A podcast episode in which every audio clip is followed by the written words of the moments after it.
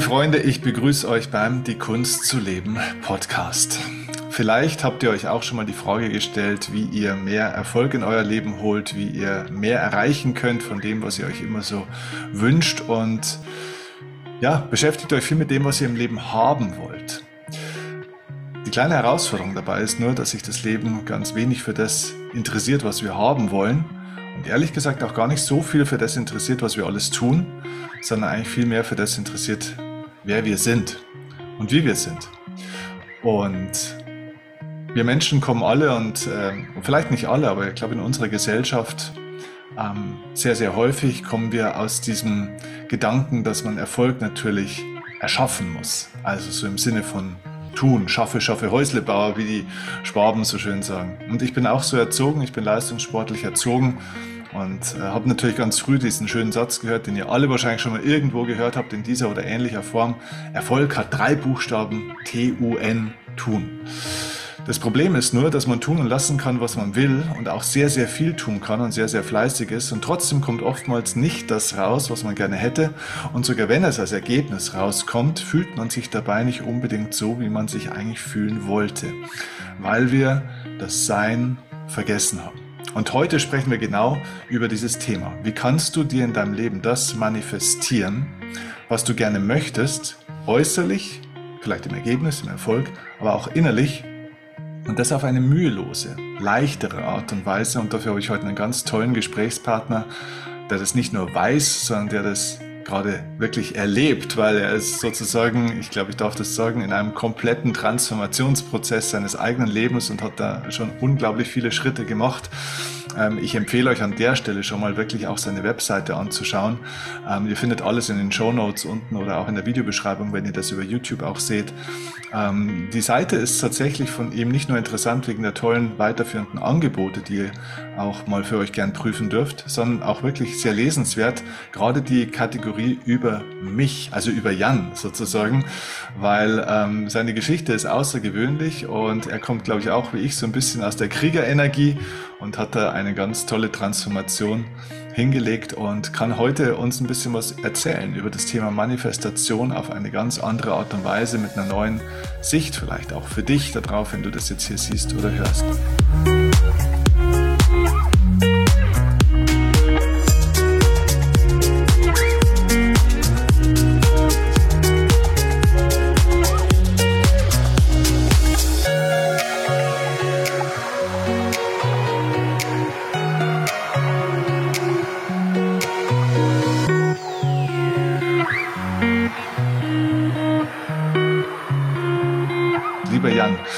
Begrüße dich ganz herzlich äh, beim Die Kunst zu leben Podcast. Schön, dass du da bist.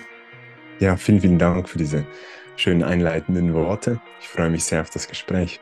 Ja, deine Stimme, wenn man hört, vielleicht äh, kommt dem einen oder anderen jetzt die Stimme schon so ein bisschen bekannt vor. Du hast erstens eine sehr eindrucksvolle, einprägsame, außergewöhnliche und sehr, wie ich finde, sehr, sehr schöne Stimme. Aber äh, man kennt diese Stimme vielleicht auch, wenn man sich in dieser ganzen äh, Szene der Persönlichkeitsentwicklung oder auch der Spiritualität aufhält. Ähm, du hast unglaublich viele Interviews in den letzten Jahren führen dürfen für Unity, wo du ganz viel gearbeitet hast. Ähm, auch in verantwortungsvoller Position hast Menschen interviewt, von Kurt Tepperwein angefangen über Bruce Lipton, Neil Donald Walsh, ähm, Eckhart Tolle ähm, und viele andere. Man kann gar nicht alle aufzählen. Ähm, kannst du mir mal vielleicht sagen, am Anfang, bevor wir dann vielleicht auch ein bisschen auf deine Geschichte und deinen Inhalt kommen, von allen Persönlichkeiten, die du so kennengelernt hast jetzt über die letzten Jahre, und es waren ja, glaube ich, auch viele Vorbilder von dir dabei, wer hat dich am meisten beeindruckt und warum? Ja, und danke für die Frage. Es ist eine Frage, in die mir ehrlicherweise viel gestellt wird. Mhm. und ich finde sie spannend in, in vielerlei Hinsicht. Und auf der einen Seite kann ich sie so beantworten, dass es nicht die eine Person gab, die mich komplett geflasht hat über diese sechs, sieben Jahre, wo ich da intensiv mitgewirkt habe, diese Plattform aufzubauen, sondern es war vielmehr eine Person zu einer gewissen Phase, in der ich selber gerade drin war. Und das ist so typisch ja für uns. Vielleicht kennst du das als Zuhörer auch, dass du inspiriert bist von einer Person, vielleicht über ein paar Monate hinweg oder mal vielleicht sogar ein Jahr oder zwei. Und dann machst du aber wieder deine eigenen Erfahrungen und dann plötzlich merkst du, ah, jetzt inspiriert mich was anderes mehr. Und so habe ich bei mir selber beobachtet, dass ich über diese sechs Jahre, wo ich da war, ich habe über 60 Kurse produziert, mit vielen von den Namen, die du gesagt hast und ein paar mehr. Und ehrlich gesagt hat mich jede Person inspiriert. Aber immer wieder ein Puzzlestück mehr dazugegeben für die Sicht, für diese Erfahrung, die ich jetzt selber gesammelt habe. Und ich sage jetzt mal in einem neuen, ganzheitlichen Bild für mich zusammengesetzt habe. Aber etwas hatten aus meiner Sicht alle gemeinsam, die mich inspiriert haben. Und das war schon dieses Authentische, das, was in einem steckt, wirklich nach außen zu tragen. Und das auf eine kraftvolle Art, dass man diese Schritte gehen kann, ohne gelähmt zu sein von der Angst, von den Zweifeln. Und ich glaube, wenn wir uns wirklich getrauen, das, was in, in uns ist, so wie wir wirklich sind, das, wonach unser Herz ruft, auch wirklich zu leben, dann hat das einen gewissen Magnetismus auf die Menschen. Weil ich glaube, tief drin will es eigentlich jeder. Hm. Ja, absolut. Jetzt bist du äh, für mich persönlich zumindest auch ähm, ein, wenn man so will, ein Vertreter, ein männlicher Vertreter der neuen Zeit, des neuen Denkens, des neuen Seins. Ähm, wir beide sind Männer in unserer körperlichen Erscheinungsform zumindest mal. Und ähm, wenn wir in die Welt aktuell schauen, ja, wir sprechen hier jetzt gerade äh, im Oktober 2023, dann schauen wir in eine Welt, die äh, gefühlt sehr, sehr, sehr stark im Chaos ist und gefühlt auch immer mehr ins Chaos kommt. Und ich sehe sehr viele Konflikte und Kriege, die auch viel mit männlicher und toxischer männlicher Energie leider auch zu tun haben. Vielleicht nicht nur ausschließlich, aber es ist sehr, sehr stark auch so geprägt. Manchmal habe ich auch den Eindruck, diese Welt ist auch gemacht von Männern für Männer, so ein bisschen die ganzen Systeme und alles, was da so ist. Jetzt bist du ein, ein Mann, der ganz andere Werte vorlebt und trotzdem ja, auch das, was jeden Menschen natürlich, aber gerade auch uns Männer ja antreibt, äh, du bist sehr erfolgreich in dem, was du tust. Du warst auch immer schon erfolgreich in dem, was du so getan hast, auch in deiner ganzen Biografie. Was ist denn eine Sache, die du für dich über Erfolg in den letzten Jahren, vielleicht auch gerade so in den letzten Abschnitt der letzten zwei, drei Jahre vielleicht nochmal gelernt hast, wo du früher, wo du aber auch schon erfolgreicher warst, immer in dem, was du so getan hast, was du früher so nicht gewusst hast oder was du nicht dachtest? Gibt es da irgendwo so eine neue Erkenntnis nochmal sozusagen in deiner Art und Weise, wie du auf Erfolg schaust? Ja, total. Und ich finde es sehr, sehr wichtig, dass man sich diese Fragen auch selber stellt. Was ist Erfolg überhaupt für mich? Weil ich glaube, schon bei der Frage steht und fällt auch die Antwort, die ich jetzt gebe, weil, und die Antwort, die du dir selber dabei gibst, weil ganz viele Menschen, und da inkludiere ich mich auch in den ersten Lebensjahren von mir, definieren Erfolg als etwas, was man schlussendlich aufgeschnappt hat von der Gesellschaft. Man erfüllt sozusagen die Erwartungen der Gesellschaft. Und seine Zeit investiert man den Großteil seiner Zeit auch in darin, die Ziele, Bedürfnisse und Absichten von anderen eigentlich zu erfüllen. Vielmehr dem Ziel des Unternehmens, dem Bedürfnis des Partners und so weiter gerecht zu werden. Und dann sind die anderen vielleicht glücklicher, aber wem machst du es selber nicht mehr gerecht? Natürlich dir selber. Und das war für mich ein Prozess über mehrere Jahre, wo ich das immer mehr gemerkt habe, in mehr in unterschiedlichen Situationen, weil ich habe, ja, ich kam auch aus einem Sport, den man nicht so viel kennt oder so äh, nicht so üblich ist, habe da aber auch wirklich viele Meisterschaften gemacht, inklusive mehrmals Weltmeisterschaften, haben wir am Anfang ganz viel Erfolg erschaffen durch Disziplin, mhm. durch Willensstärke, durch einfach durchdrücken können, obwohl der Körper vielleicht nicht mehr mag, keine Energie mehr hat. Das wiederum hat mich dann aber schon Anfang 20 in meine erste Erschöpfung geführt. Und dort habe ich es erstmal so gemerkt, hm, irgendwie kann es ja nicht wirklich den, der, der richtige Weg sein. Ich bin zwar extrem erfolgreich, aber ich habe keine Energie mehr. So, ich bin Anfang 20, ich sollte die meiste Energie überhaupt haben, aber ich konnte nicht mehr drei Stockwerke hochgehen. In meinem Urlaubsjob damals, wo ich noch gemacht habe nach meiner Schulzeit, weil ich so erschöpft war. Ich habe so viel Kraftsport gemacht, ich habe 50 Bücher im Jahr gelesen, ich habe alles versucht aufzusaugen wie ein Schwamm. Aber wie viel davon habe ich wirklich integriert? Hm. Wie viel habe ich wirklich gelebt? Und für mich hat dort so ein Wechsel angefangen, wo ich für mich wirklich mir erlaubt habe zu hinterfragen, was ist Erfolg denn wirklich? Und ist es vielleicht mehr, wieder dem zu folgen, was ich in mir gerade wahrnehme, was sich für mich stimmig anfühlt, mein eigenes, man könnte sagen, Wertesystem aufzubauen und dem auch treu zu bleiben, seinem Herzen treu zu bleiben und Dinge nicht primär aus dem Grund des Geldes zu folgen und aufzubauen. Und ich glaube, dieser Weg ist individuell und doch teilen viele von uns diesen Weg, weil er so klassisch vorgelebt wird da draußen. Mhm. Und ich habe, wenn ich ehrlich bin, nachdem ich 20 war und viel schon so gelebt habe, nochmal die nächsten sechs, sieben Jahre, wo ich bei Unity gearbeitet habe, in dieser spirituellen Branche, habe ich für mich ehrlich gesagt das Muster wiederholt, aber ein bisschen, ein bisschen geändert, aber es war ein bisschen, ich habe immer noch sehr viel gearbeitet. Ich habe 200 Drehtage im Jahr gehabt, die ich größtenteils allein gemacht habe mit der Zeit mit meinem Team. Ich habe über 200 Online Zoom-Calls abends gehabt, wo ich Coaches moderiert habe und Brücken hergestellt habe zwischen diesen Referenten und den Teilnehmern. Ich hatte lange Tage, kurze Nächte und das viele Jahre und habe ich mir dann nach ein paar Jahren auch wieder die Frage gestellt, also jetzt bin ich sogar in der Branche, aber ich brenne mich wieder aus, so, obwohl ich das sogar liebe, was ich tue. Und das war dann noch mehr Mindfuck, wenn ich so also echt offen sprechen darf. Und dann lag ich wieder im Bett ähm, im Urlaub auf Teneriffa und ich konnte nicht mehr aufstehen, weil ich so erschöpft war. Und ich konnte mehrere Tage nicht mehr richtig aufstehen.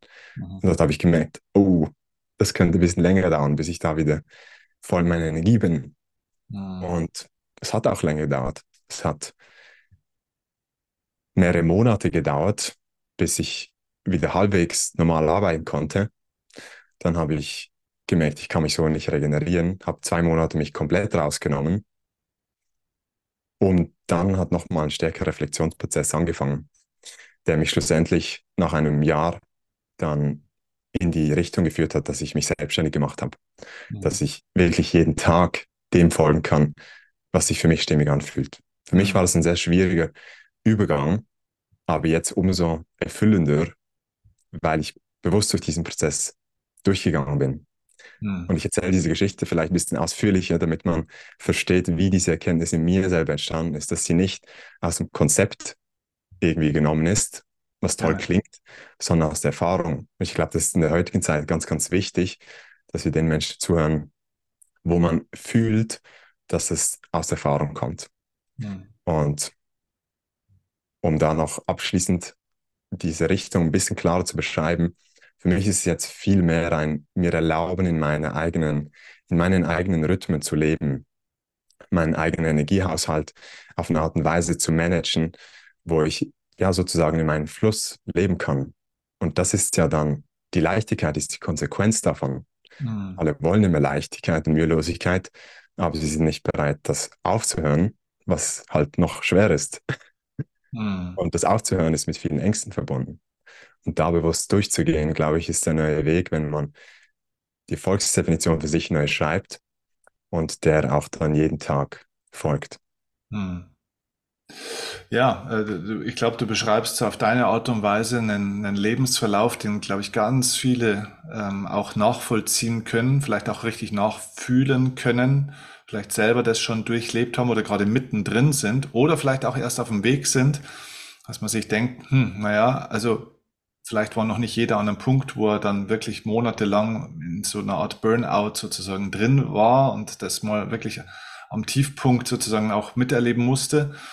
Aber viele kennen vielleicht so dieses Gefühl, dass sie sagen, naja, wenn ich da jetzt noch ein paar Monate so weitermache, irgendwann komme ich vielleicht an diesen Punkt.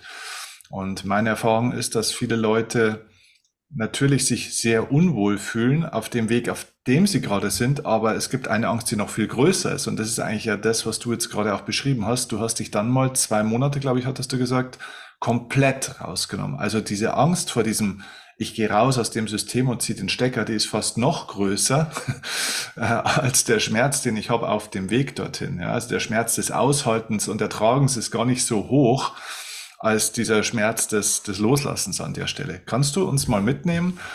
Ähm, das würde mich auch persönlich wirklich interessieren. Was hast du in diesen zwei Monaten, wo du dich da mal komplett rausgenommen hast, so, sozusagen so eine Art Konsolidierung für dich selbst, was hast du da gemacht in dieser Zeit? Ja, sehr gerne. Und diese zwei Monate waren alles andere als jetzt super toll und entspannend. Nicht Urlaub anscheinend, oder? Weil man darf sich ja, man darf sich daran erinnern, dass wir in diesen Strukturen drin sind, in diesen Systemen.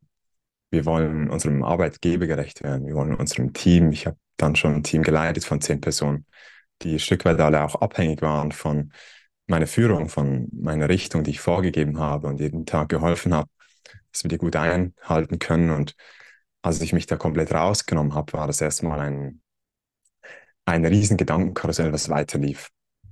Und vielleicht wird der Körper ruhiger. Ich habe mich viel zum Meditieren hingesessen. Ich habe jeden Tag und Morgen einfach eine Stunde Stille gemacht, aber das war nicht unbedingt eine angenehme Stunde Stille. Das, weil wenn der Körper ruhig wird, dann wird einem der Wahnsinn in deiner Psyche wieder bewusst an was du die ganze Zeit denkst, welche Szenarien sich abspielen, was schiefgehen könnte und, und, und, und, und.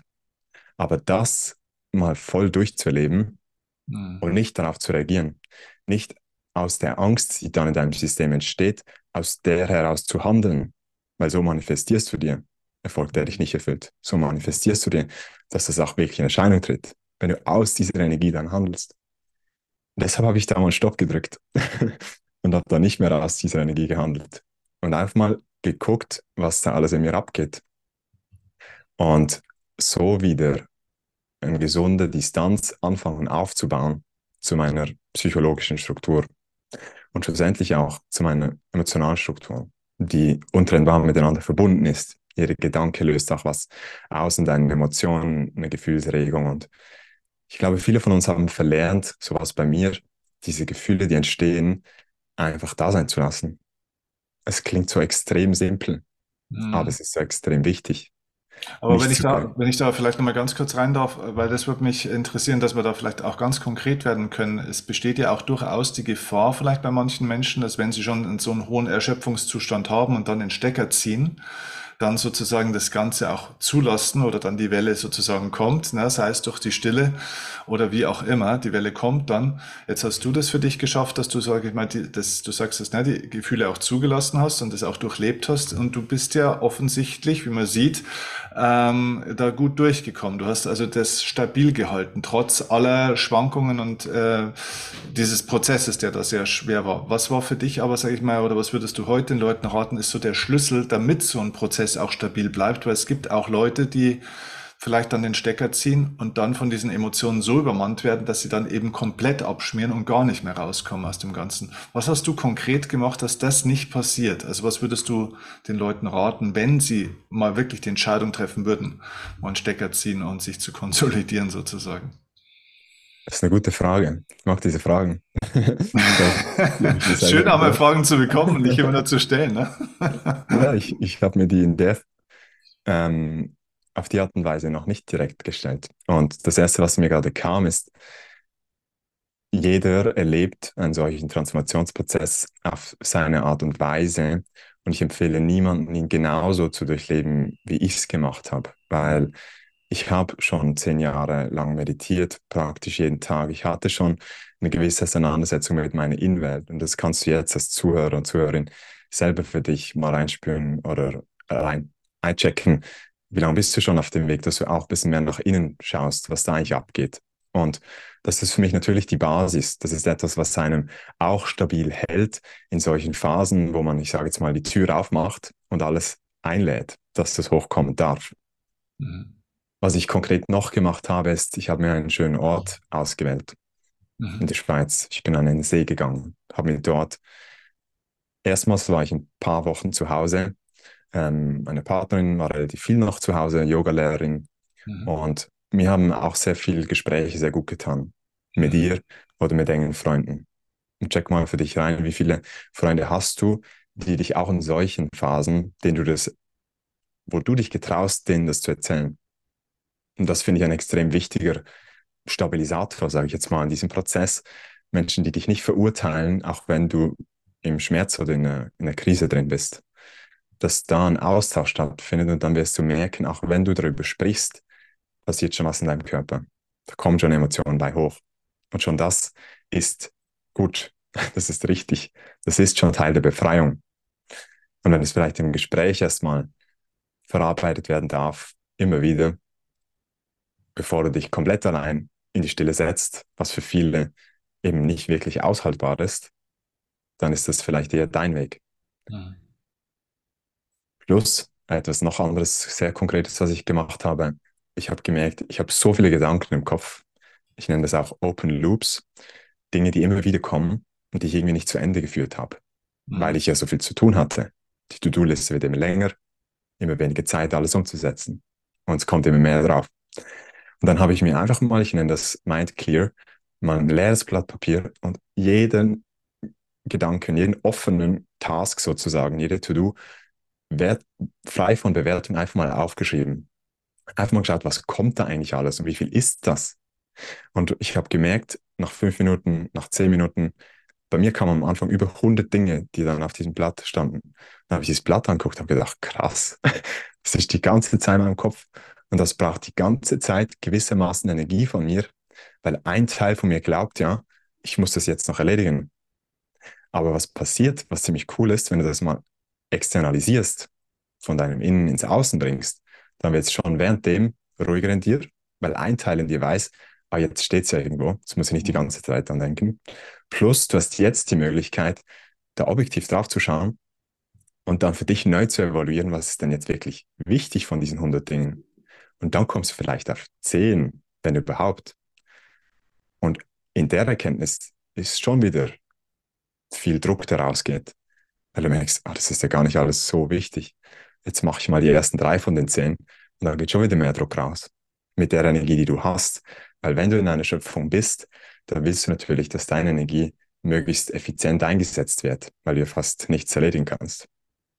Mhm. Also ich fasse mal zusammen, es ist eine Kombination bei dir gewesen aus auf der einen Seite schon Stille und sozusagen so eine Art Gedankenhygiene auf einer subtilen Ebene, weil die Energie, die du davor in Arbeit und somit auch in Körperlichkeit investiert hast, dann in die Gedanken ging und die sind dann aufgestiegen, weil du dem Körper Ruhe gegeben hast. Das ist nicht unbedingt angenehm, aber es ist zumindest ein Reinigungsprozess. Dann hast du eben auch dieses, sage ich jetzt mal, ne, diese äh, die Schreibarbeit gemacht, auch schon eine Form von Manifestation, wenn man es will, eigentlich auch, ne? aber zumindest auch mal mhm. wieder von erweiterter Gedankenhygiene. Ähm, diesen Ort zu verlassen, glaube ich, ist ein ganz wichtiger Punkt, dass man das nicht versucht zu Hause oder nicht zwingend versucht zu Hause, dass man sich also, glaube ich, genau fragt, auch so, was ist jetzt der richtige Platz, ähm, um sozusagen mich auch neu zu sortieren an der Stelle. Wenn ich mhm. mich zu Hause wohlfühle, könnte das vielleicht auch zu Hause sein, ne? aber du hast, glaube ich, auch die, die richtige Umgebung dann auch einfach für dich gewählt. Und der vierte Punkt waren dann eben auch die richtigen Ansprechpartner. Äh, Community ist, äh, glaube ich, sehr, sehr wichtig. Community kann mhm. auch einfach ein Mensch sein, ne? aber wenn es zwei, drei, vier sind, äh, ist es jetzt auch nicht verkehrt. Äh, hast du in dieser Phase auch körperlich sonst noch was für dich gemacht? Also warst du da sportlich sehr aktiv äh, oder hast du gar nichts gemacht, äh, dann auch körperlich, um der Ruhe zu geben? Wie war denn da deine Strategie? Weil du hast ja auch gesagt, dass du körperlich teilweise sehr, sehr erschöpft warst, obwohl du ja eigentlich, glaube ich, sehr fit warst und ja auch ein sportlicher Typ bist. Viel Fitnesssport auch gemacht hast in deinem Leben? Mhm. Also ich hatte vor, Sport zu studieren. Ich habe immer schon viel Sport gemacht. Mhm. Trampolinspringen, äh, Fahrradfahren andere Sportarten, die man nicht so kennt. Tricking, eine Mischung aus Kunstturnen und Breakdance, Capoeira, sehr ähm, vielseitig und eben Becherstapeln, was viele nicht als Sportart sehen, aber darin wurde ich schlussendlich Weltmeister, was viel Aufmerksamkeit oder ähm, Geschicklichkeit und Auge-Hand-Koordination gebraucht hat. Mhm. Und es kommt natürlich sehr, sehr darauf an, an welchem Punkt du stehst, wie viel Energie gerade noch da ist, weil ein Teil von dieser Energie zu benutzen in Bewegung ist, empfehle ich natürlich schon sehr, weil die Energie fängt an zu fließen. Dein Blut fließt, es wird besser durchblutet, deine ganze Energie verteilt sich vom Magen in die Gliedmasse, von, vom Kopf in den Körper rein. Du willst ja wieder in den Körper kommen. Die Emotionen sind auch im Körper wenn du geflüchtet bist in den Kopf. Und das ist auch eine Dynamik, die viel nicht so bewusst ist. Wenn du ganz viel Verdrängtes hast im Körper, wenn du intensive ähm, Situationen erlebt hast, die du nicht fühlen konntest oder wolltest zu dem Zeitpunkt, ist der Körper eigentlich ziemlich cool und speichert es irgendwo ab im Körper. Oftmals sogar in, in muskulären Strukturen. Und wenn du da wieder tief reingehst, dann kommen manchmal die entsprechende Emotion hoch. Man weiß vielleicht gar nicht, warum kommt das jetzt hoch, wenn ich meinen Bauch massiere, lasse oder selber massiere oder meine Oberschenkel. Aber das, da ist diese ähm, Wechselwirkung zwischen unserer Psyche und dem Körper. Und ich habe für mich an gewissen Punkten konnte ich wirklich fast nichts mehr anders machen, als einfach im Wald spazieren gehen. Mhm. Und diese halbe Stunde, Stunde spazieren gehen war für mich schon einfach sehr wichtig und hat gut getan, weil der Wald hat kein, ist kein Mentalkörper. Du bist nur mit deiner eigenen Energie konfrontiert sozusagen. Mhm. Aber du bist in einer sehr ähm, entspannten mh, mm, körperlichen Aktivität. Für mich war einfach wichtig, es nicht zu übertreiben. Ich habe mhm. super viel, super oft übertrieben.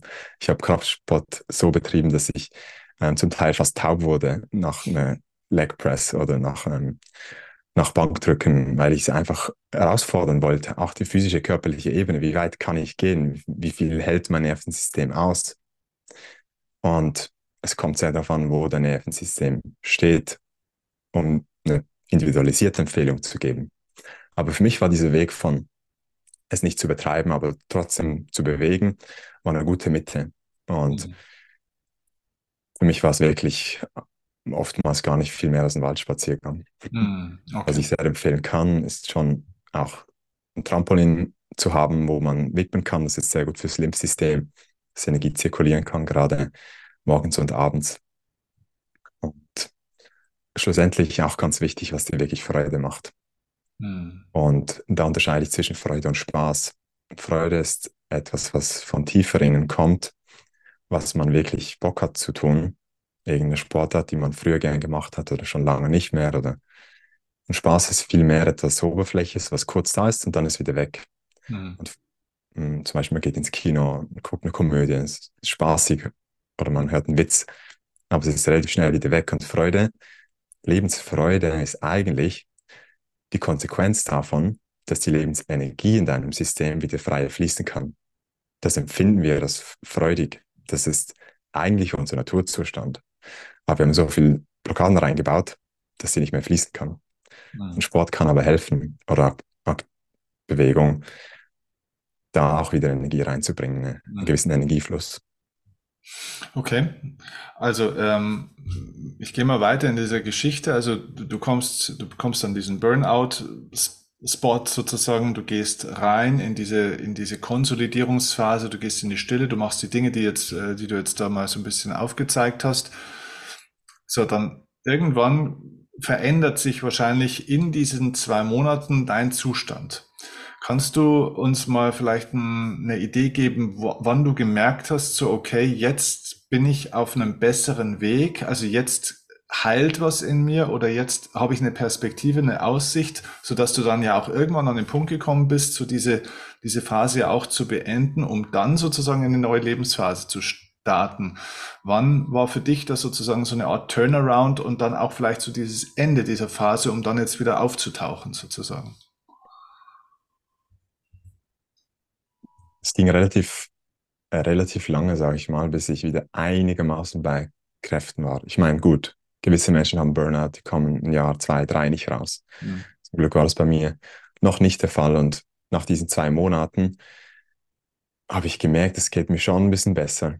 Aber eigentlich körperlich war nicht extrem viel besser. Ich habe einfach viel mehr Klarheit innerlich bekommen, die sehr schmerzhaft war, weil ich wusste, jetzt muss eine gröbere Veränderung her. Und dann habe ich fünf Monate lang, also ich bin dann wieder zurück ähm, ins Unternehmen gegangen, habe am Anfang angefangen, 50 Prozent zu arbeiten. Mhm. Ähm, und auf eine Art und Weise tut einem das ja auch wieder gut, wieder so eine Mission zu haben, seine Energie in was zu stecken. Wo man gut drin ist. Das gibt einem ja auch bis zu einem gewissen Punkt Energie. Mhm. Dann zu merken, viel klarer, wenn du wieder in diese Struktur reingehst, was ist es denn, was mir Energie raubt? Auf das habe ich dann extrem stark geachtet, weil ich ja das vermeiden wollte. Und das ist ganz, ganz wichtig. Viele Menschen sind in, in einer alten Struktur drin und ich sage Struktur, das kann auch eine Beziehung sein oder eben ein Job. wo es nicht mehr passt und es schmerzt irgendwo, es reibt die ganze Zeit. Man kommt sich die ganze Zeit in die Haare, fühlt sich nicht gesehen und so weiter. Und anstatt dann direkt rauszugehen und den Sprung zu wechseln, ähm, zu machen, finde ich es extrem wichtig, in der Situation noch zu bleiben und zu sehen, ja, was ist es denn? Warum es mir Energie raubt? Mhm. Und bewusst so diesen Prozess durchzugehen. Weil wenn du das nicht machst, wiederholst du die gleiche Scheiße einfach wieder im nächsten Job und in der nächsten Beziehung. Mhm. Und ich habe mir dann nach diesen zwei Monaten Timeout bin ich ja auch da natürlich in, in Unterhaltung gegangen in der Arbeitsstelle. Wie können wir Dinge umstellen? Wie können wir von meinem Team Dinge entlasten? Wie kann ich mehr das machen, was mir dient und worin ich meine Stärken, meine Geniezone sehe? Ich habe das fünf Monate lang gemacht, probiert. Und dann habe ich ganz klar gemerkt, okay, trotz all den Dingen, die ich verändern wollte, wurde es nicht besser, hat es mhm. noch mehr gerieben. Und dann habe ich die Entscheidung getroffen, dass ich gehen werde. Aber auch da wieder habe ich mir trotzdem noch bis Ende Jahr Zeit gelassen, also nochmal sieben Monate. Und in diesen sieben Monaten habe ich nochmal sehr viel lernen dürfen, welche Dynamiken da war, weil ich glaube immer noch sehr, sehr tief in mir drin, dass das im Außen ein Spiegel ist von dem, was in mir drin abgeht. Und das wusste ich intellektuell. Aber das zu erleben und dann wirklich auch die Selbstehrlichkeit zu haben, da durchzugehen und zu schauen, ja, was ist es denn genau, damit sich das nicht wiederholen muss. Das Leben ist immer zyklisch und schickt dir das mhm. wie so ein Kreisen. Und wenn du es mal nicht check, gecheckt hast, sagt das eben gut, dann schicke ich es halt ein bisschen später wieder in eine ähnliche Situation, ein bisschen anders verpackt. Und du kannst immer wegschauen oder du kannst halt hinschauen, beginnen hinzuschauen.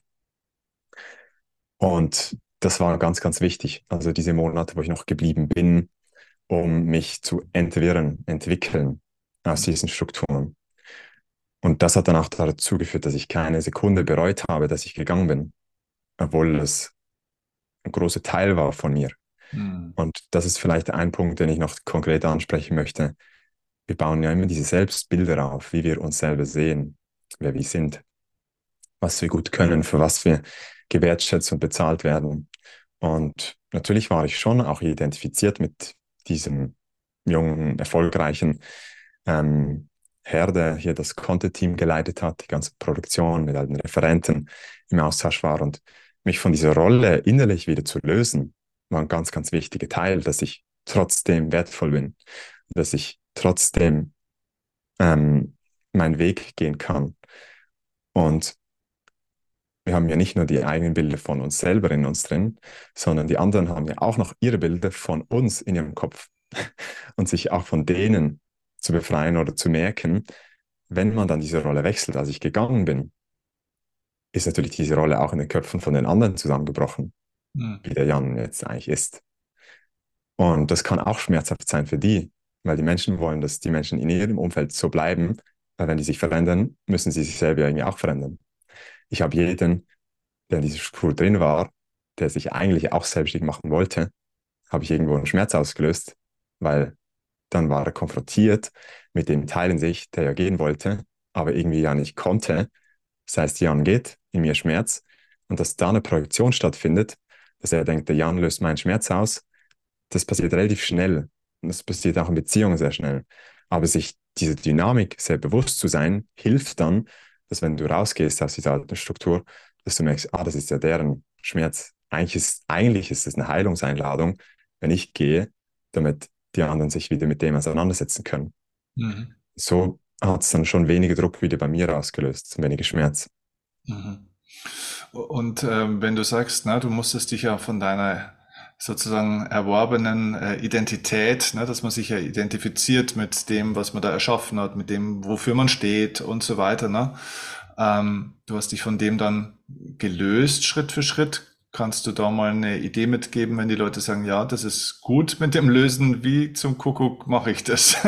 was, was kann ein guter, guter erster Schritt zumindest mal aus deiner Erfahrung heraus sein, um sich von diesen Identifikationen oder Anhaftungen, wie man es vielleicht im Buddhismus eher nennen würde, aber es ist genau das Gleiche, äh, um sich davon ein Stück weit zu lösen?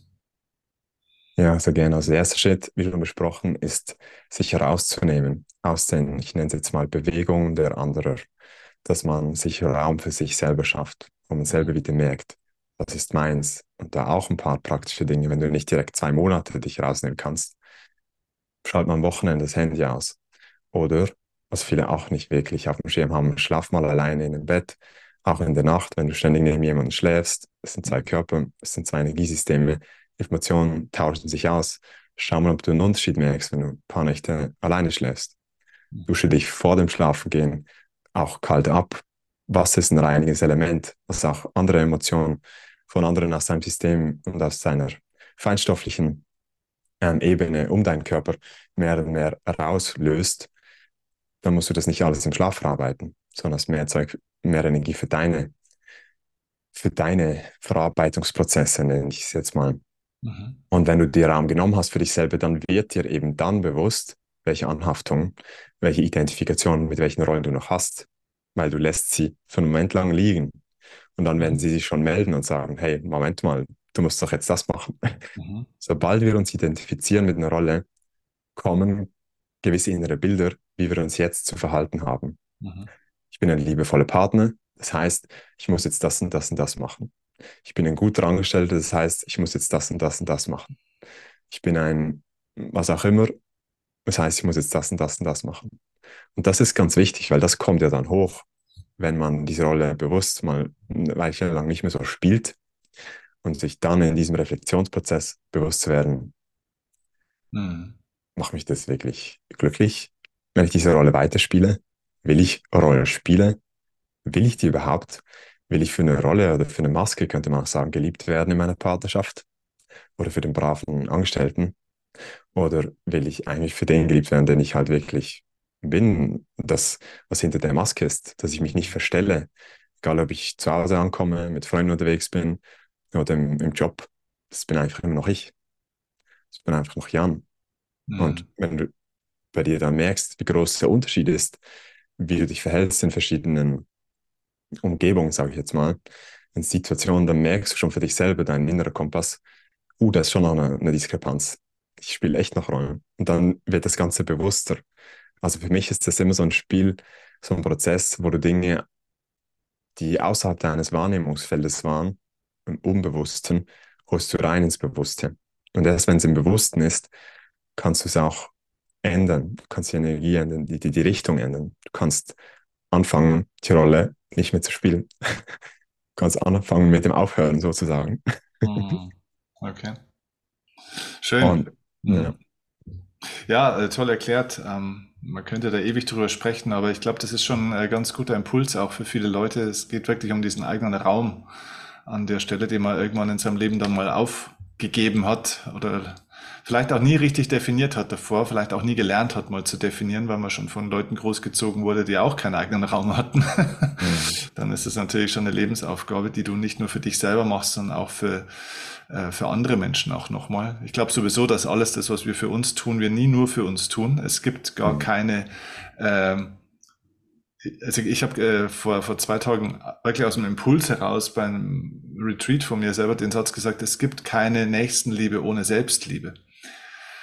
Ähm, und ich, ich glaube, das ist nochmal wichtig auch zu verstehen, dass es nichts gibt, was du für die Selbstliebe tust, was du nicht auch für andere tust, sozusagen, ne? automatisch, weil manchmal, glaube ich, Leute Schwierigkeiten haben, sich diesen Raum wieder zu nehmen und diesen Raum für sich zu schaffen, aus diesem Anspruchsdenken heraus ja irgendwo vielleicht die Verantwortung für jemand nicht zu nehmen, eben äh, Erwartungen nicht zu erfüllen. Also eigentlich schon so ein, manchmal schon auch so ein Nächstenliebe-Anteil oder zumindest mal das Bedürfnis zu helfen und unterstützen zu wollen und so weiter.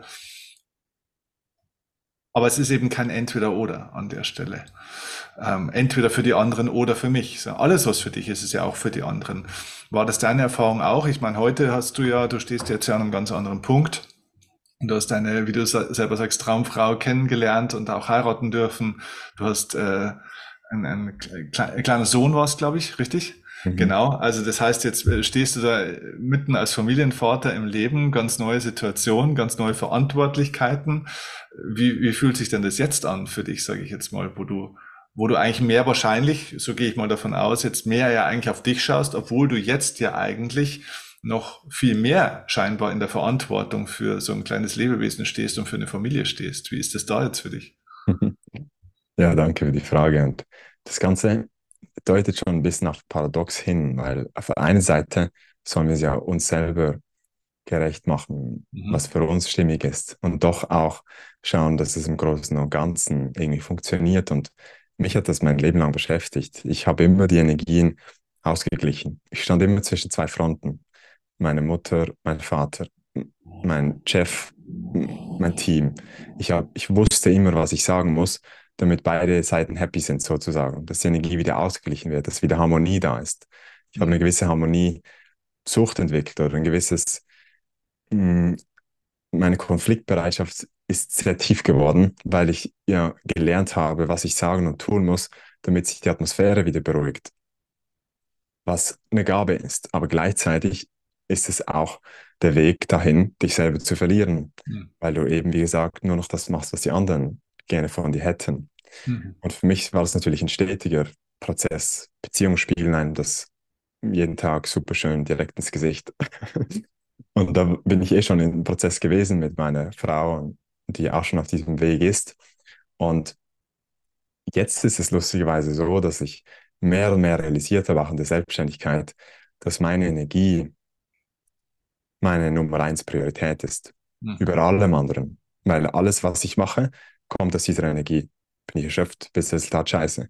Bin ich frustriert, hat ein Newsletter eine andere Energie, als wenn ich die voll Freude schreibe bin ich in einer Unterhaltung mit meiner Frau und es sind Schuldvorwürfe in mir drin, wird die Unterhaltung ein bisschen anders aussehen, als wenn das liebevoll ist, verständnisvoll. Ja. Das heißt, meine Energie ist immer das allerwichtigste Puzzlestück. Ja. Und deshalb sieht mein Tag jetzt auch so aus, dass ich meine Energie gelernt habe, gut zu managen. Für mich ist es viel mehr vom Zeitmanagement hin zum Energiemanagement gerutscht, wo ich aus der Energie, die ich dann habe, schöpfen kann. In den Phasen, wo ich kreativ bin, bin ich kreativ. In den Phasen, wo ich Zeit mit meiner Familie dann nehme, bin ich auch da präsent. Also wie du machst, das hast du in der Einleitung schon so schön gesagt, dass es viel, viel wichtiger wird mit der Zeit, wie du die Dinge machst, anstatt was du eigentlich genau machst. Weil dann kannst du lernen, alles Mögliche, was du tust, mit einem gewissen Level an Präsenz und Aufmerksamkeit zu tun, was in sich schon erfüllend ist. Das ist gelebt, dieses Sprichwort, der Weg ist das Ziel, dass du die Aktivität an sich genießt. Und natürlich war das für mich ein Prozess und gerade in diesen neuen Verantwortungen, bei mir war es ja dieser Umbruch im Job, in die Selbstständigkeit und gleichzeitig die Familiengründung. Also 31. Dezember war ich aus dem Angestelltenverhältnis raus, 14. Dezember wusste ich, ich werde Vater. das heißt, ich hatte ähm, die Uhr am Ticken sozusagen. ich wusste, da kommen, also auch da wieder, ich habe mich schon drei Jahre mit diesem Prozess innerlich auseinandergesetzt, mich den Ängsten gestellt, was es heißt, Familienvater zu werden, die finanzielle Verantwortung zu tragen und, und, und. Aber schlussendlich kannst du nur bis zu einem gewissen Punkt Vorarbeit leisten. Die richtige Arbeit kommt erst, wenn du es dann erfährst. Mhm. Und so habe ich es jeden Tag jetzt für mich neu erfahren und auch hier wieder das gleiche Spiel auf einer anderen Ebene. Ich coache Menschen, ich habe Coaching-Anfragen bekommen und dann kommen wieder Absagen, obwohl schon Zusagen da waren. Ich merke in mir, oh, das macht was mit mir. Mhm. Ich bin nicht innerlich ruhig, wenn das passiert. Interessant, was ist das? Ich schaue hin, ich fühle die Emotionen durch, ich agiere trotzdem, ich antworte trotzdem als, nicht aus Frust und will die irgendwie noch halten und ja, mach doch das und hier Spezialangebot, sondern okay, du bist frei Mensch. Ich lasse die Menschen bei mir kaufen. Ich muss niemanden überzeugen und in jede Facette auch der Selbstständigkeit das mehr und mehr zu integrieren, zu leben, aber meine Energie an erster Stelle zu stellen, zu stellen weil wie du schon gesagt hast, das ist eigentlich einfach anders formuliert, wenn es dir gut geht, dann kannst du mehr geben, dann ist es für dein Umfeld auch besser, anstatt ich mache das, was die anderen wollen, habe weniger Energie, habe mehr Frust und den Schuldvorwurf, die sind ja schuld, dass ich mich jetzt so fühle. Mhm. Und das kannst du aushebeln dadurch, dass du immer wieder lernst, deine Energie aufzufüllen. Hm. Und du lebst es auch vor. Auch mein Kind, das ist scheißegal, was ich dem erzähle, wie es zu leben hat. Das schaut, wie macht es Papa und Mama. Und so. Es saugt alles auf, es imitiert. Gerade die ersten sieben Jahre ist extrem krass in dem Bereich. Und deshalb wusste ich, alles, was ich bis zu dem Zeitpunkt, wo ich Vater werde, integriert habe, verkörpert habe, ist, die größte, ist das Beste, was ich machen kann, erziehungstechnisch. Ich muss nicht so viele Bücher lesen, wie man erzieht, sondern ich lasse meine Erwartung los, was mein Kind werden soll. Ich lebe das vor, was Ja. ich gerne gelebt werden möchte oder Hm. weitergeben möchte. Und ja, also du merkst, so setzt sich das Bild für mich gerade zusammen. Schön. Großartig, ja. Ja, und so ist es. Ich hatte ja auch den wunderbaren André Stern hier schon mal im Interview in unserem Podcast hier und ähm, der hat auch ja davon gesprochen, ne, dass es ja dieses Wort Erziehung sozusagen in seiner Welt eigentlich nicht gibt, weil er sagt, was würde eigentlich passieren, wenn, wenn Kinder einfach niemals aufhören würden zu spielen. Hm. Und er ist ja ein lebender Beweis dafür, einer der wenigen Menschen auf der Welt, wo das genauso passiert ist, der nie in die Schule gegangen ist, nie erzogen wurde in dem Sinne. Und ähm, ich glaube, es ist wieder ein spielerischer Prozess, ne? Also auch sich selbst spielerisch wieder wahrzunehmen, das ganze Leben wieder spielerischer wahrzunehmen und dann sich selbst zu, ja, aus alten Mustern, aus alten Strukturen hinauszuentwickeln, ja, über sich selbst hinauszuwachsen sozusagen. Und das ist ja auch ein Selbstführungsprozess an der Stelle, gar nicht so Erziehung, sondern Selbstführung. Und das ist, wie du das sagst, ne? Das ist das beste Beispiel für für ähm, Kinder oder auch für andere Menschen oder für alle, die hier selbstständig sind oder auch schon Mitarbeiter haben. Ähm, das ist auch der beste Führungsprozess für jeden anderen Menschen, weil Menschen sich ja immer am Vorbild orientieren. Und das Vorbild ist ja nicht einer unbedingt, der älter ist oder mehr Erfahrung hat oder äh, irgendwie einen Titel auf der Visitenkarte hat. Na, es ist ja der, der uns, der die Aufmerksamkeit auf sich zieht. Und das tust du ja. Und jetzt sind wir schon beim Thema Manifestation eigentlich auch ein Stück weit, ne? weil das war ja eigentlich, und das war jetzt eine weite Ausholbewegung zu deinem äh, Kernthema, was du ja eigentlich auch hast. Aber ich finde das so wichtig einfach auch mal, weil die Leute heutzutage, ich weiß nicht, wie da deine ähm, Erfahrung dazu ist oder deine Sichtweise. Mir persönlich wird Manifestation oftmals vielleicht ein bisschen zu technisch angegangen. Ne? Also sozusagen, so was sind die Schritte jetzt zu manifestieren? Ne? So, da gibt es dann eins, zwei, drei, vier und so weiter. Und da kommt dann schon immer natürlich der Aspekt dazu, ja, ja, du darfst natürlich das, was du dir jetzt natürlich alles wünschst, nicht nur denken, du musst es natürlich auch fühlen und so weiter. Mhm. Ja, nur es gibt ja eine Grundemotion, die ein Mensch in sich trägt. Ne? Und deswegen fand ich jetzt deine ganze Geschichte und diesen ganzen Entwicklungs- und Evolutionsprozess deiner inneren Evolution so wichtig, weil man sich, glaube ich, immer bewusst machen muss, dass man das manifestiert, nicht was man will, sondern was man auch im tiefsten Inneren ja auch ein Stück weit ist. Jetzt bist du durch diesen Prozess gegangen. Wie läuft es mit der Manifestation dessen, was du dir in deinem Leben wünschst, heute aus diesem sozusagen neuen Sein heraus? Ist, ist es das tatsächlich oder würdest du sagen, oh, da kommt noch ein anderer Punkt hinzu, den ich jetzt noch nicht äh, genannt habe oder den wir noch nicht besprochen haben? Hm. Also wie manifestiert man mit Leichtigkeit sozusagen, ist die Schlüsselfrage. Ich kann dich jetzt zwei Stunden beantworten, aber ich versuche das mal zusammenzufassen, die einfach praktisch nachvollziehbar ist, weil auch hier wieder, ich habe das genauso mit dieser Schritte, Methode, anfangen zu lernen, zu praktizieren. Es hat ein Stück weit auch funktioniert, wenn man es hinkriegt, die eigene Vorstellungskraft, das innere Bild klar aufzubauen, aufzuladen mit der entsprechenden Emotion, das immer wieder wiederholt, dann handelt man auch entsprechend anders, weil man fühlt sich ja, dass man es wert ist, in der und der Beziehung zu leben, das und das Auto zu fahren und so weiter. Diese Brücke zu schlagen ist ganz schwierig für viele Menschen. Und der Vorstellung zu wirklich der Emotion, die auch bleibt, die nicht nur zehn Minuten in der Meditation ist, sondern halt auch im Alltag. Und das ist schon eigentlich der große Shift, weil Meditation ist für mich viel weniger eine Handlung, sondern viel mehr ein Zustand geworden. Meditativ sein bedeutet, du bist dir bewusst, was in dir gerade abgeht, was in dir lebendig ist, sozusagen. Mhm. Und dann merkst du, du kannst jede Handlung meditativer tun. Mhm. Und durch das ist das Leben leichter, weil du merkst schon innerlich, oh, jetzt spanne ich mich wieder an, jetzt bin ich wieder verkrampft, jetzt atme ich wieder nicht tief, jetzt bin ich wieder, jetzt ist wieder Wut und da. Und anstatt dich gegen diese Wut zu sträuben innerlich, ist die Wut halt mal da. Und wenn die gelebt wird und du erfährst keine Abfahr ähm, Ablehnung für diese Wut, ist das schon wieder heilsam, weil auch diese Facette von dir zum Ausdruck kam. Und für mich war das bei Meditation so ein Prozess. Ich meditiere seitdem ich 15 bin und habe gemerkt, dass es immer mehr in den Alltag so reingegangen, geflossen ist. Und man baut immer diese Idealbilder auf. Nur wenn ich morgens meditiert habe, dann wird es ein guter Tag. ist das ein neues Gefängnis oder ist das befreit? Sehr gut, sehr gut, sehr gut. Okay. Mhm. Und das gleiche Spiel spielen wir auch beim Manifestieren. nur wenn ich die und die und die Schritte befolgt habe, wenn ich die Bestellung beim Universum aufgegeben habe, nur dann kommt's. Aber für mich, so hat sich entwickelt in mir. Ich habe irgendwann gecheckt, ah, das, was die Referenten erfolgreich gemacht hat, ist, sie haben was Eigenes in die Welt gebracht, was Authentisches. Und dann habe ich so für mich den Glaubenssatz gehabt, ich bin authentisch und erschaffe dadurch Fülle. Weil ich so bin, wie ich bin, ziehe ich auch das an, was zu mir passt. So könnte man es auch formulieren. Weil ich mich so gebe, das sage, was mir im Herzen liegt und nicht irgendwas wiedergebe von irgendeinen anderen Menschen, ziehe ich auch die Menschen an, die das cool finden, was ich von mir gebe. Die bleiben dann schlussendlich. Das ist mein Freundeskreis, das ist meine Partnerschaft.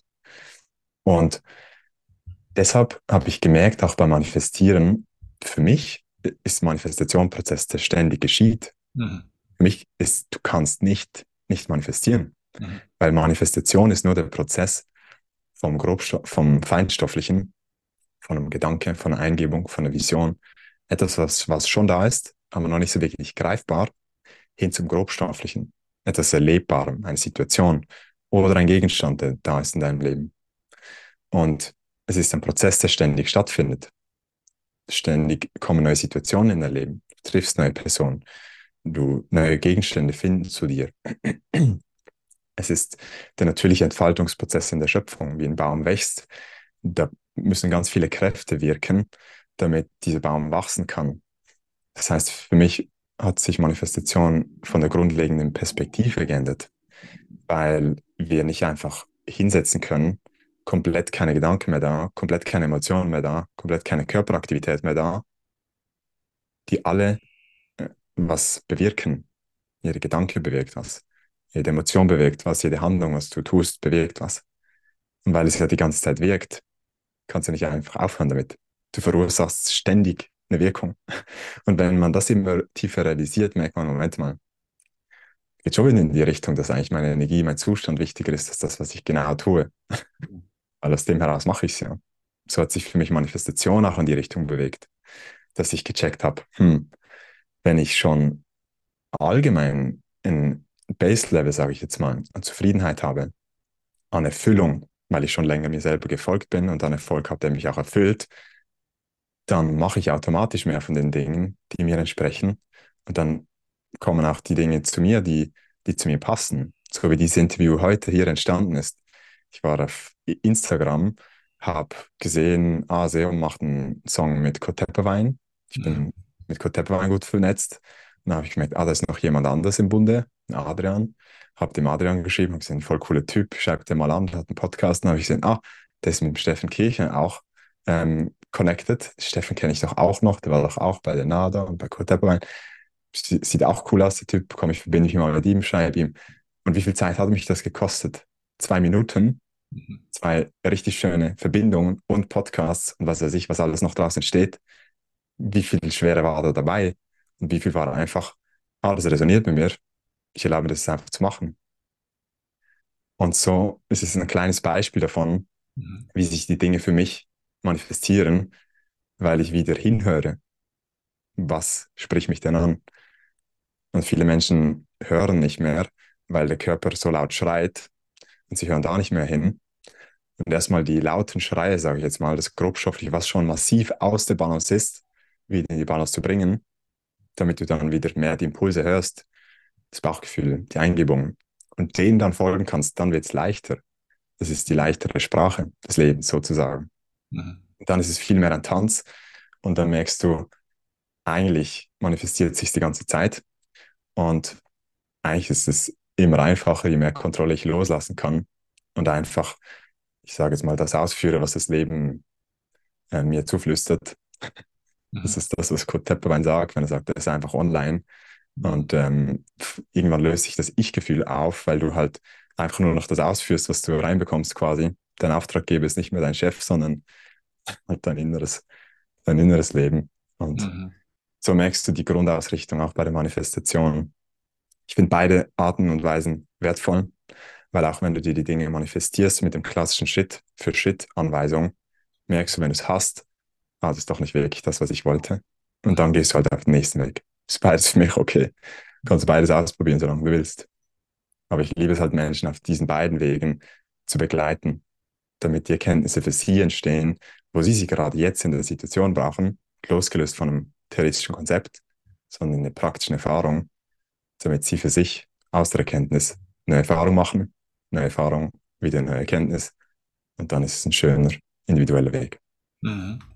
Ja, ist auch schön, äh, wie du das gerade gesagt hast, äh, dass es ja oft so ist, dass man vielleicht das ein oder andere sogar tatsächlich manifestiert. Also die Leute erreichen was und merken dann, oh, das habe ich mir anders vorgestellt, irgendwie stimmt das doch nicht für mich. Und dann werfen sie das eine weg und suchen das neue, aber gehen auf die gleiche Art und Weise praktisch auf B, mhm. auf C, auf D, auf E. Und immer wenn sie es erreichen, stellen sie fest, ah, das stimmt ja wieder nicht für mich.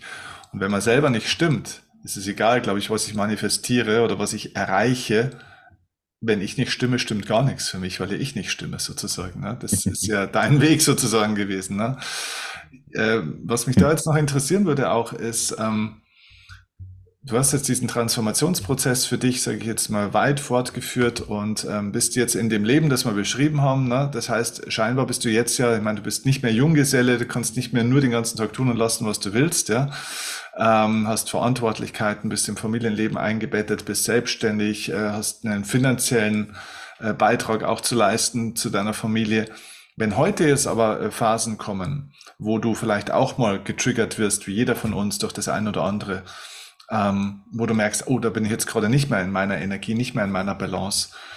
Hm, das könnte man, weil ich kenne ich kenn meine Community, ich kenne schon die ganzen Sätze, die jetzt in den Köpfen sind, die sagen, ja, das ist ja alles gut und schön, aber ich habe ja keine Zeit für meinen eigenen Raum. Ja, ich habe ja hier noch ein Kind und da noch irgendwie einen Job und die Schwiegermutter muss versorgt werden und der Hund hat auch noch Keuchhusten. Also es sind ja viele Dinge zu tun. Ich habe diese Zeit gar nicht, ich habe diesen Raum gar nicht. Ne? Ähm, was machst du heute für dich, wenn du merkst, dass du vielleicht auch mal irgendwo nicht mehr ganz in der Balance bist, wenn es Dinge gibt, die dich triggern? Wie findest du denn da heute wieder zu dir, um wieder in deiner Energie zu sein, um dann sozusagen wieder, ja, du sagst es ja richtig, man kann gar nicht nicht manifestieren, aber dann wieder das zu manifestieren, in der Energie zu sein, die dir dann auch entspricht? Ich mache verschiedene Dinge und ich kann die gerne teilen, aber auch hier schon Disclaimer. Die sind nicht für alle die, die gleichen Dinge. Also es gibt nicht die eine Morgenroutine, die dich erfolgreich macht. Es ist wieder der gleiche Witz. Du kannst keine Erfolgsanleitung Schritt für Schritt die du genauso machen kannst, dann funktioniert es für jeden. Und deshalb, klar, ich habe meine, ich könnte sagen, auch gewisse Hacks, wo ich einfach mache, wo ich merke, das bringt mich in meine Energie wieder. Aber schlussendlich ist schon zum Tagesbeginn die Ausrichtung einfach sehr, sehr wichtig. Welche, welche Gedanken kommen direkt am Anfang vom Tag und du gibst ja schon da Raum. Also, obwohl ich jetzt ein Kind habe, und ich übernehme die Morgenschicht. Mhm. Das heißt, meine Frau macht die Nacht, sie stillt und etwa um sieben stehe ich dann auf und wickel ihn, ziehe ihn an mhm. und verbringe ein, zwei, manchmal drei Stunden mit ihm und meine Frau kann auch weiter schlafen. Und schon in dieser Stunde ähm, habe ich ihn oftmals einfach an meiner Brust in der Trage oder trage ihn sonst rum. Manchmal schläft er ein, manchmal nicht. Dann ich erkläre das an diesem Beispiel, weil die Leute merken, auch bei mir ist dann viel los, aber trotzdem nehme ich mir diesen Raum, weil das Erste, was ich gemacht habe heute, war dann meine eigene Vision zu lesen. Und das ist vielleicht noch ein spannender, ein bisschen anderer Tipp hier an der Stelle. Ich, ich schreibe meine Visionen ein Jahr im Rückblick. Also ich stelle mir vor, ich wäre ein Jahr in der Zukunft und mhm. schreibe dann über das vergangene Jahr, wie, wie toll es war. Und für mich ist es viel weniger, dass ich darüber schreibe, was für ein tolles neuestes Auto ich habe und welche Beförderung, sondern wie ich mich gefühlt habe in je, im jeweiligen Lebensbereich, wie es sich leichter angefühlt hat, wie der Geldfluss mehr zu mir kam, wie ich mich mehr aus ungesunden Familiendynamiken rausgelöst habe, welche wertvollen Beziehungen, wie sich die tiefgründige Beziehung mit meiner Frau, mit meinem Sohn etabliert hat, ich ihm voller Begeisterung Präsenz die Welt gezeigt habe und gezeigt bekommen habe. Und ich gehe schon in diesen Zustand rein, indem ich das wieder lese, auch manchmal vorlese. Kinder lieben das, wenn auch die Vibration deiner Stimme hören und höre die gleiche Musik. Das heißt, auf einer Ebene darf man schon sich da auch ähm, innerlich ausrichten. Mit Duschen, ich gehe aufs Trampolin morgens und mache dann für mich oftmals schon diese Liste, was ist gerade wichtig mhm. von dem, was man alles jetzt tun könnte. Mhm. Und wenn Dinge dann kommen, und ich meine, das spielt in diese ganzheitliche Sicht eben rein. Früher hatte ich einen Kalender, der sah aus wie ein Regenbogen, weil ich hatte so viele Meetings, so viele verschiedene Meetings, habe die alle unterschiedlich koloriert, damit ich wusste, das ist mit Referent, das ist mit Team, das ist Erholungsphase, das ist das. Die Leute haben immer gedacht, was, also da ist ja null Spielraum für Ungeplantes. Und das war ein riesen Gamechanger für mich, erstmal diesen Spielraum wieder so frei zu schaufeln dass du 20 Effizienzexperten sagen eigentlich eher 30, 40 Prozent von deinem Terminkalender sollte frei sein für das super Interview, was eigentlich mega wertvoll wäre für dein Business oder die Möglichkeit, die sich auftut oder der Termin, der sich verschiebt oder, oder, oder, oder, dass du diese Flexibilität hast, weil sonst kann das Leben ja gar nicht, sonst ist ja alles nur vorgetaktet und es ist kein Platz mehr für Spontanität. Das Leben ist aber maximal spontan wie du vielleicht jeden Tag merkst. Und je mehr du dich noch festhältst an, es muss genauso sein wie mein Plan, desto mehr kommst du auch aus deiner Mitte raus. Also die Antwort, die ich gebe, setzt einen Schritt vorher an. Organisiere den Tag so, dass du automatisch schon weniger aus der Mitte gerissen wirst, weil du zum Beispiel weniger an dem fixen Plan festhältst. Und ja, das geht auch in einem Angestelltenverhältnis. Ja, das geht auch in der Familie. Und wenn es dann aber trotzdem Situationen gibt, die einem einfach sozusagen von der Bahn werfen, ist natürlich, und das ist keine Rocket Science, Atem super schneller Weg, um wieder hier ranzukommen. Kann sich in zwei Minuten extrem gut zentrieren, indem du die Ausatmung verlängerst, kurz Pause machst, zwei, drei Sekunden, wieder voll einatmest, wieder lange ausatmest, zwei, drei Sekunden wieder einatmest, damit dein Wahrnehmungsfeld wieder in deinen Körper kommt damit du merkst, was ist eigentlich die ganze Zeit noch am Brodeln. Und dann kannst du wieder aus einer anderen Energie aus, aus einer anderen Energie in die Handlung danach wieder gehen. Oder an die frische Luft gehen. Es sind wirklich, wenn ich das erzähle, denke ich, das könnte jeder erzählen. Gut, ich habe noch ein Standing Desk zu Hause, was hilft für den Energiehaushalt, nicht zu viel zu sitzen, mhm. zu merken, wann die Energie in deinem System anfängt zu stagnieren.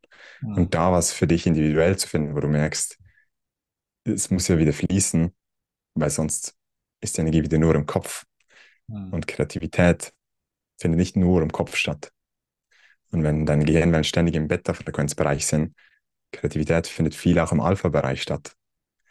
Wenn du dich mehr entspannst, das heißt auch da wieder diese Räume zu schaffen, wo mehr von dem Platz hat. Mhm aber eigentlich fast wichtiger, würde ich sagen, bei dieser Antwort, schon im Vornherein dein Leben mehr und mehr so auszurichten, dass gewisse, gewisse Räume da sind, hm. die auch Spontanes erlauben. Hm.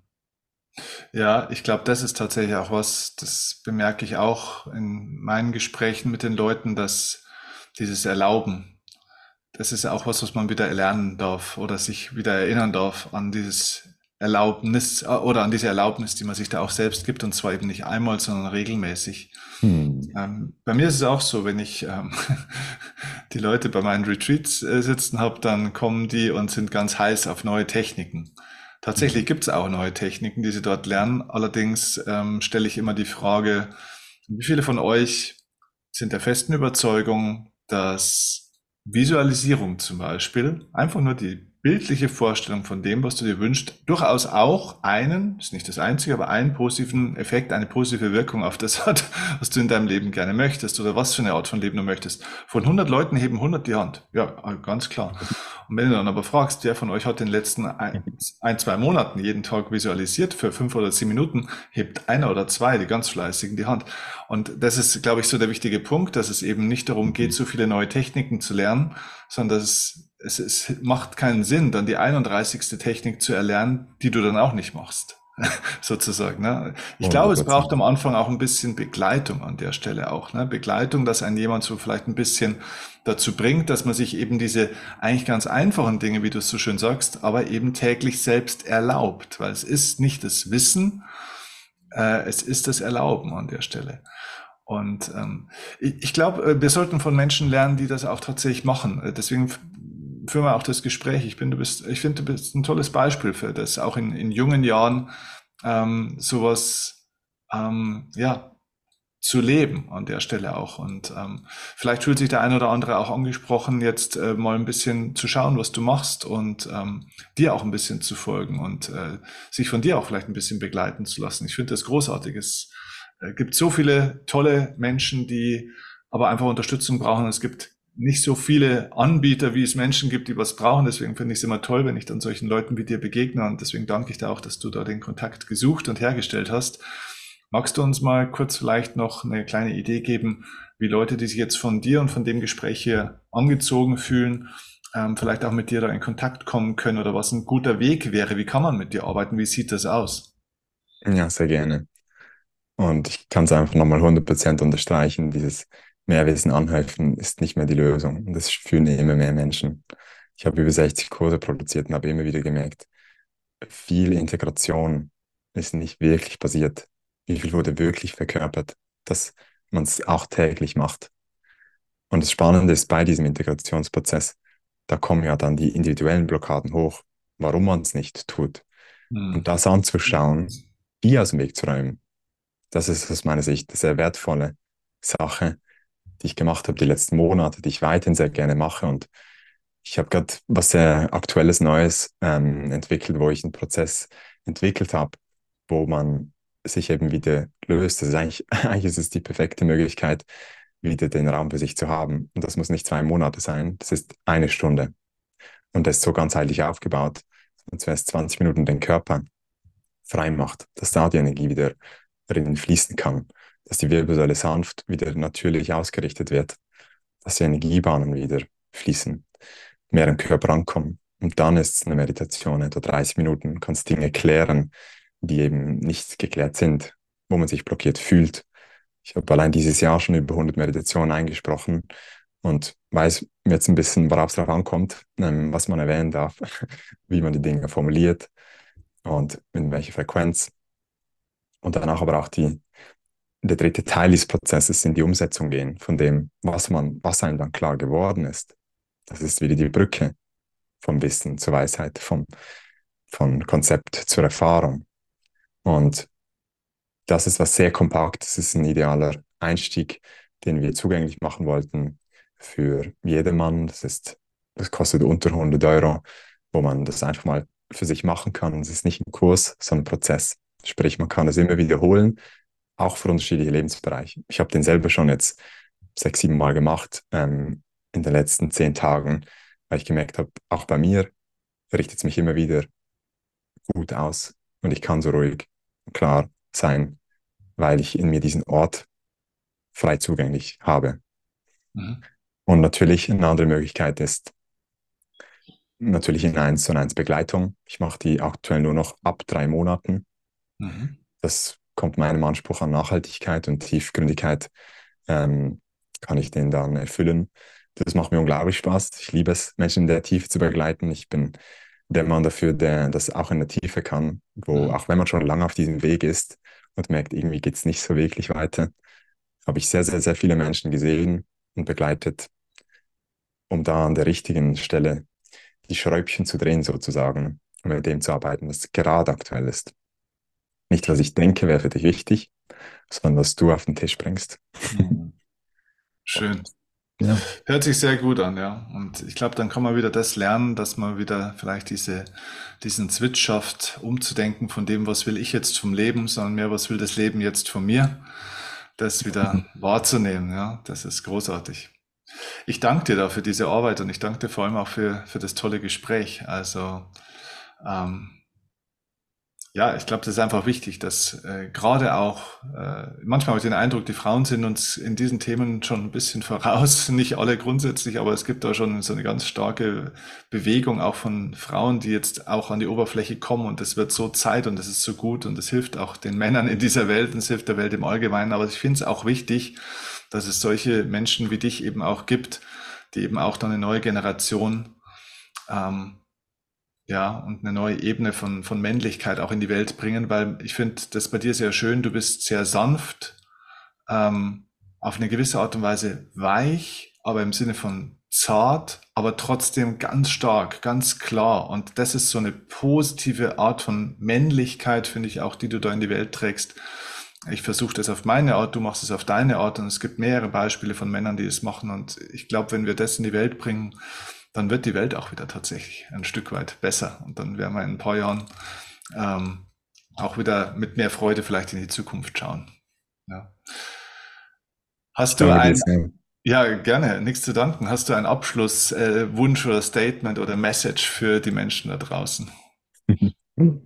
Ja, also erstmal danke, dass du bis jetzt mir deine Aufmerksamkeit oder uns deine Aufmerksamkeit geschenkt hast. Sehr, sehr wertvoll in der heutigen schnelllebigen Zeit. Voll schön, dass du bis jetzt geblieben bist. Heißt, gewisse Dinge haben resoniert mit dir. Und da möchte ich gerade ansetzen für die letzten Worte. Schau mal, was ist jetzt gerade noch präsent in dir von dem Gespräch? Was ist bei dir gerade hängen geblieben? Ist es ein Satz? Ist es was, was du direkt umsetzen möchtest? Oder ist es einfach ein Gefühl, mit dem du weitergehst? dich dir erlaubst, hier sind wir wieder beim Erlauben, dich mehr in eine Richtung zu bewegen, die vielleicht ein bisschen ungewohnt war für dich. Erfolg auf diese Art und Weise zu sehen, sich erlauben, Erfolg vielleicht zu hinterfragen. Und was bedeutet das für mein Leben? Wo kann ich mir Raum schaffen? Anstatt jetzt einen zusätzlichen Tipp zu geben, würde ich dich eher dran ähm, dir empfehlen, zu schauen, was von dem Gehörten ist jetzt gerade für dich dran und ein stimmiger nächster Schritt. In diesem Sinne bedanke ich mich ganz herzlich auch bei dir, Steffen, für diesen Rahmen, für diesen Rahmen, für dieses schöne Gespräch. Und ja, ich freue mich, wenn das Menschen trifft und berührt, was von uns kam und in Austausch da war. Vielen, vielen Dank. Danke dir. Das wird die Menschen berühren, da bin ich sicher. Mach's gut, Jan. Danke dir.